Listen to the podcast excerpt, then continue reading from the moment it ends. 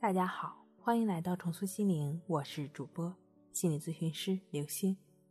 本节目由重塑心灵心理训练中心出品，喜马拉雅独家播出。今天要分享的内容是：所有的不幸都归咎于失眠，大错特错。失眠者呢，往往倾向于将精神不好、疲劳、身体不舒服、工作表现不好等等的不幸都归于失眠。他们经常说。今天特别疲劳，都是因为昨晚没睡好。今天上课听不进去，工作中出了差错，都是因为最近睡不好。最近经常感冒，免疫力下降，都是长期失眠所导致的。今年的业绩完成的不好，都怪我的睡眠问题，睡不好，头快晕死了。事实上，导致疲劳不适的根本原因。是人们在面对压力和生活事件时的紧张不安、内心冲突、焦虑、抑郁等情绪，失眠也只是这些情绪所导致的结果之一。其他后果也是这样，不一定跟失眠有直接的关系。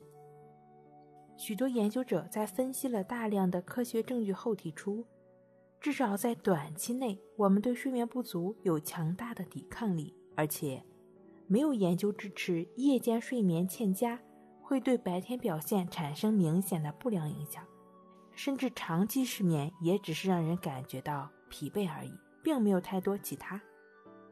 在一项研究中，一位研究对象连续十一天没睡觉，在此期间，他虽然越来越烦躁和困倦，但从未产生过幻觉，最后爬上床，睡了不到十五个小时，醒来之后一切正常。没有任何不良的反应。如果你觉得这是个特例，那么你可以看一下有有充足证据的研究结果。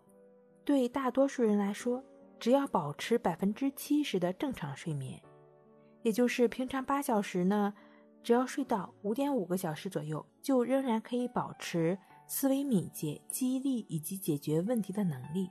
例如，有一项研究以大学情侣为对象，八个月内。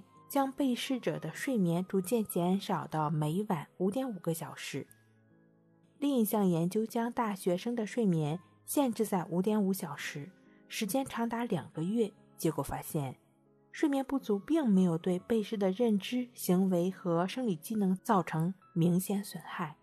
所以，失眠的你不要总是将所有的不幸都归咎于失眠。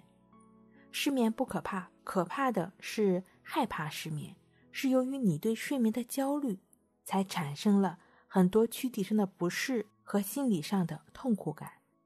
如果你是有长期入睡困难、早醒或者多梦易醒的朋友呢，可以通过静坐观息法帮助自己处理情绪困扰；通过静卧观息法帮助自己安然的入睡。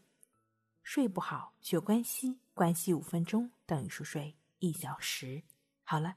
今天跟您分享到这儿，那我们下期再见。